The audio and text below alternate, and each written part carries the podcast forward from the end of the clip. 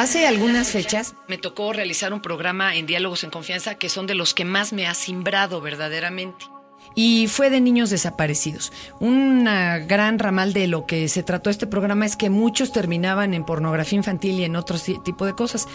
Pero yo me quedé muy inquieta porque hay tantas líneas de investigación, se han publicado libros y sin embargo ahí siguen los niños desaparecidos. ¿Por qué si tantas asociaciones civiles saben a dónde andan los, los que los sacan del país y demás?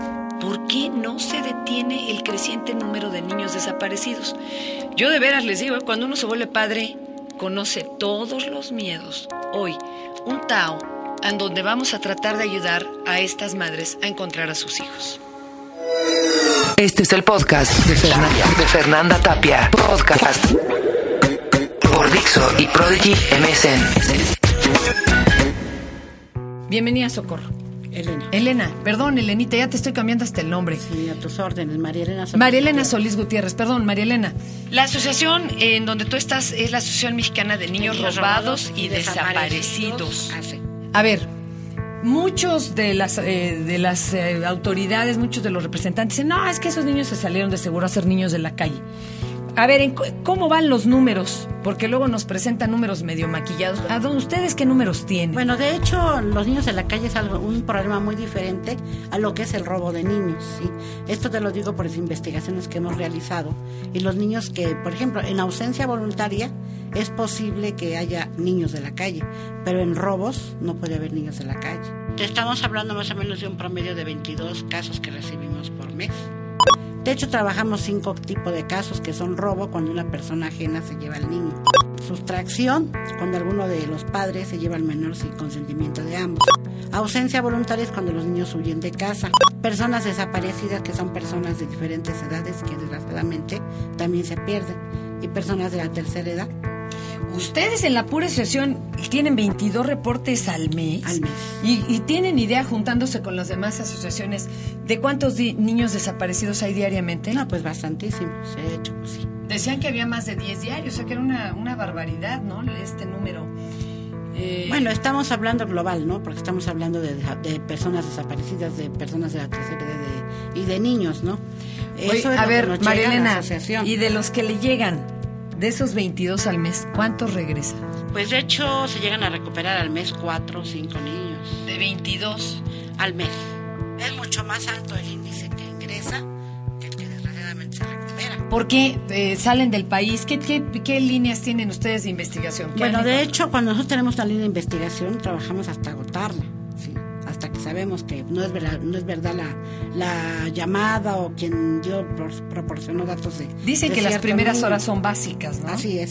Y también cuenta mucho el apoyo de los medios de comunicación. Yo creo que tanto asociaciones civiles como medios de, de comunicación tenemos la responsabilidad de ayudar a las personas afectadas. A mí me decía una de estas investigadoras eh, que, por ejemplo, por el sur del país salen muchos, que incluso ella ya había recibido amenazas porque estaba culpando a algunas personas involucradas en el ejército y que eran eh, dados bebés mayas en adopción para familias europeas y demás. Entonces, que muchos de los que están trabajando en este tipo de cosas, pues sí, reciben hasta amenazas porque hay intereses muy altos ahí. Bueno, es que es muy diferente cuando una madre está de acuerdo en vender a su hijo. ¿sí? No, pero aquí De se los hecho- sustraían hasta del hospital, imagínate.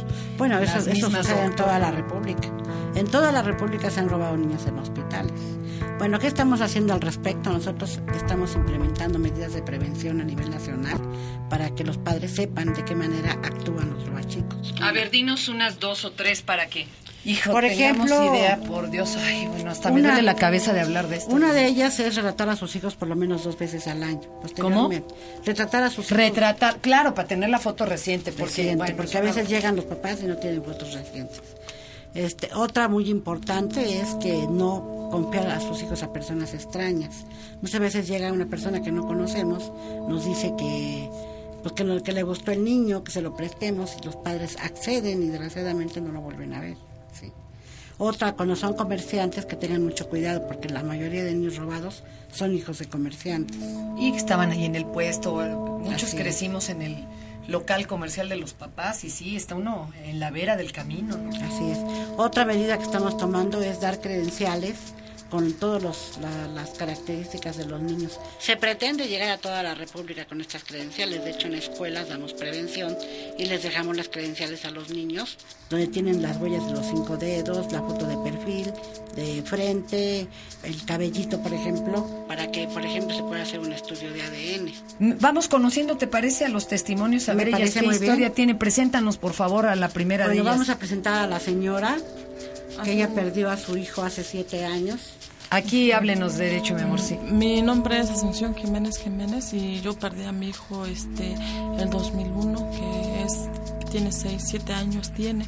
Y este, pues. Lo traes hasta la playera con la foto. Sí, con la Tú foto. no has perdido la esperanza. No, no pierdo la esperanza. ¿Qué te dijeron las autoridades? ¿Hasta dónde lo rastrearon y cómo sucedió? A ver, ¿qué pasó? Pues las, las autoridades nos, ahora sí que sí buscaron y todo, pero pero pues poco tiempo y ya dejaron, o sea, dijeron que ya que era imposible de encontrarlo. ¿Tú, de, ¿tú dónde vivías cuando esto sucedió? En el municipio de Chimalhuacán, Estado de México. ¿Y cómo sucedió el rapto? Mm, pues el niño estaba jugando en la banqueta de la casa, pero ahí estábamos nosotros, nomás un momentito que nos metimos. Este, cuando salimos, el niño ya no estaba, íbamos a cerrar la puerta y el niño ya no estaba ahí.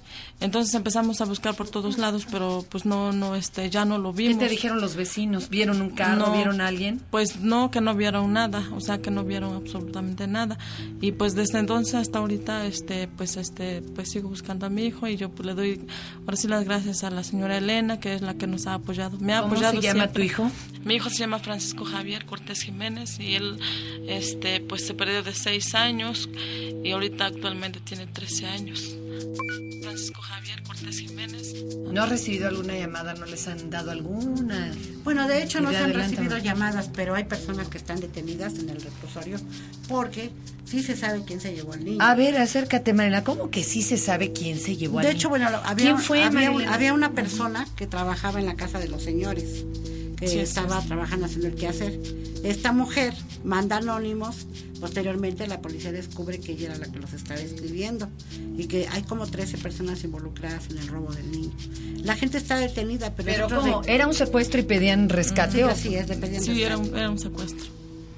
Era un secuestro, me pedían 100 mil pesos de rescate, pero este pues no tuvimos dinero para dar y este pues la policía dijo que lo iba este ahora sí que con base en investigación lo íbamos a encontrar y de hecho bueno ¿Y qué dicen los que están detenidos María Elena? pues obviamente niegan los cargos digo cuando llegan al reclusorio como ya les dan el, el licenciado de oficio los asesora de que no digan digamos su delito y posteriormente ya no se puede hacer nada porque derechos humanos, los policías no pueden tocar a los delincuentes porque derechos humanos pues... ¿Cómo? ¿Pero siguen o no siguen? Están en el reclusorio, pero Hay no dos nada más sentenciados. Y ninguno de ellos ha dicho nada mire, si está vivo o en Lo que pasa es que, mire, luego hay contradicciones porque, bueno, pues los agarraron y declararon y uno de ellos dijo que, que como vio que la policía estaba atrás de ellos, pues que lo fue a perder en la central de abasto y otro ya este otros dijeron que pues le hicieron daño y eso pero pues yo mi corazón de madre me dice que, que no que mi hijo está vivo y que en algún lugar está entonces por eso yo ahora sí que estoy con la esperanza de, de encontrarlo y pues ahora sí que le doy las gracias a la señora Elenita porque ella es ahora sí siempre me ha ayudado. pues vamos a pedirle a nuestro público, ¿verdad? Si conoce al que ahora ya es un joven, un jovencito, ¿cómo se llama? Eh, Francisco Javier Cortés Jiménez. ¿Y cuál sería mm. eh, su filiación? ¿Cómo es chatito, mm. morenito? ¿Cómo para pues, que Pues él tiene su, su carita redondita, mira aquí lo Ojos grandes, redondos. Aquí así era cuando él se fue. A ver, vamos a ver. Eh, porque aquí tenemos lo que levantaron. Nombre Francisco Javier Cortés Jiménez, sexo masculino. Él se, él fue robado a los seis años, medía un metro diez. Su carita es ovalada, frente amplia, labios delgados, nariz chata, cejas pobladas, complexión delgada, cabello lacio, negro, boca regular, mentón ovalado, los ojos grandes, redondos y negros. No tenía señas particulares. Y bueno, eh, ahorita vamos a dar el teléfono de la Asociación de Marilena para los que tengan algún dato. Se los vamos a suplicar. Sí, para que nos apoyen. Vamos a ver otro de los testimonios, por favor, para que nos vayan relatando, bueno, la problemática. ¿Su nombre cuál es, amiga? Mi nombre es Carmen Patricia Elizalde Flores y mi hijo se llama Giovanni Rojas Elizalde, tiene 13 años. Giovanni Rojas Elizalde. Salió de casa, lo vieron con otros cuatro, anda con otros, otras tres menores de edad. Son cuatro niños.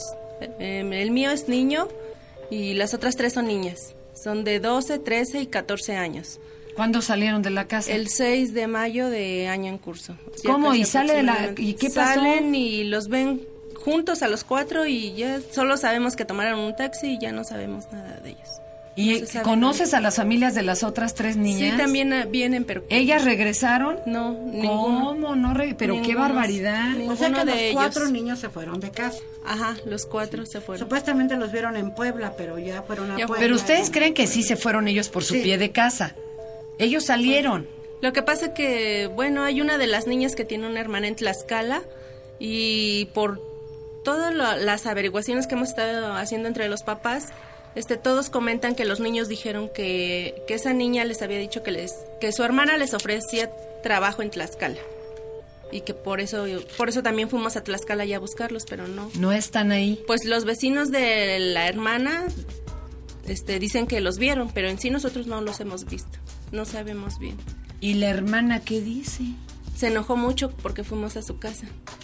Entonces, pues ahora sí que... Pero no está preocupada por la niña, por su hermana. No se enojó, se enojó con nosotros porque fuimos a buscar. Pero de hecho, bueno, yo Entonces, como no les sé. comento que... A ver, no se Marilena. sabe nada. El, también la otra señora está afectada y también está buscando a su niña. Y ella, bueno, les hizo ese comentario porque pensó que estaban allá. Ella los llevó a su casa. ¿Hablaron Pero con las organizaciones yo de tengo- los niños en situación de calle? ¿No, han- no los han visto? Bueno, de hecho, en, en Puebla tenemos una sede. Y ahí en Puebla también los están buscando. Así, ahorita estamos trabajando aquí en Puebla. A ver, atención, los amigos de Puebla, por favor. En Tlaxcala también ya fuimos, se levantó un acta, pero nada más se levantó el acta y nos dijeron, no, pues ya regresense.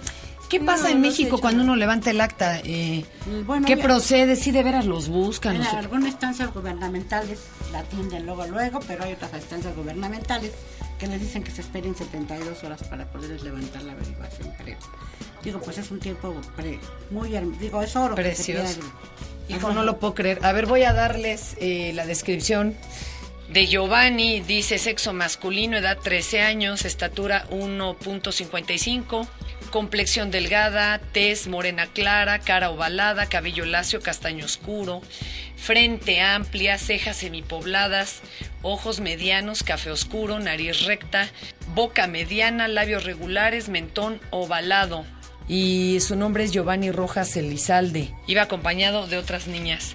Sí, Y aquí están sus nombres. miren nomás, aquí están las chicas, hombre. Pero, cómo, qué barbaridad. Todos muy chiquitos en la calle, hombre, con tanto peligro. Itzel Viviana Castañeda Santiago, de 14 años. Karen a, a- Anayeli. Anayeli Benito Popoca, de 12 años.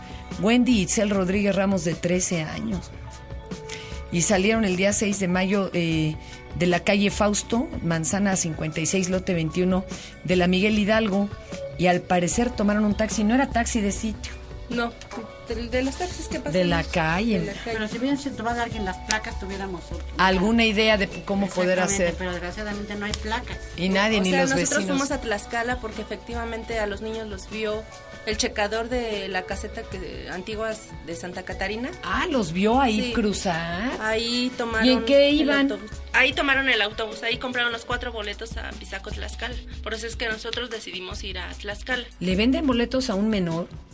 Pues se supone que no, que pero se los vendieron a ellos. Ahí el checador los andando volanteando a los niños, este fuimos a dar allá. Oye, a ver, una, la una pregunta. Tú como mamá de Giovanni, ¿estaban peleados? No, yo Nada. No, No traían o sea, yo bronca con salí el en la mañana a trabajar y incluso un ¿Ya día lo antes- había hecho? No, no.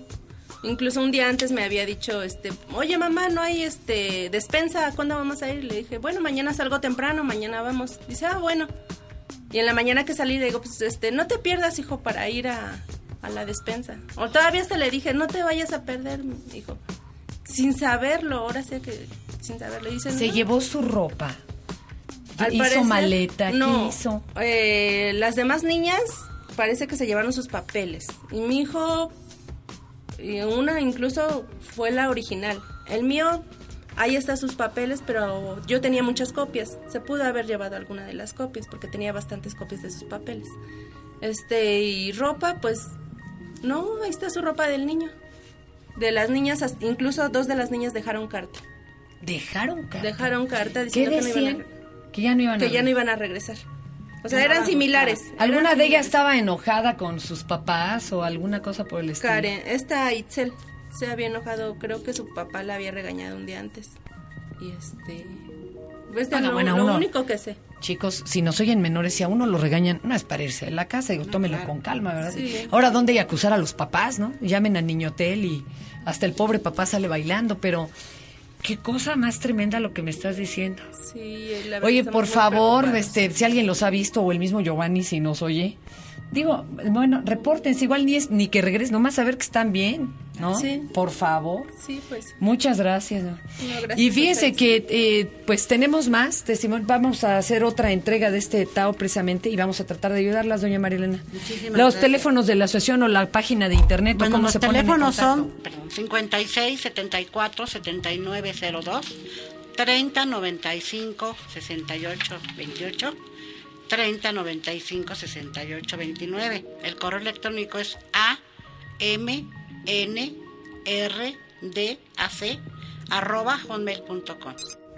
Muchísimas gracias, Marilena. Estamos a sus Y órdenes. pedimos su Gracias. ayuda, en serio, ¿eh? No saben de qué tamaño es este Yo problema. quisiera darle un mensaje a mi hijo. Por si- Por favor, si nos oyen, a ver. Este, mi niño, yo sabes que te quiero mucho y que trabajo para ti y que te estoy esperando. Te queremos mucho, Giovanni. Gracias. Este fue el podcast de Fernanda, de Fernanda Tapia. Podcast por Dixo y Prodigy MSN.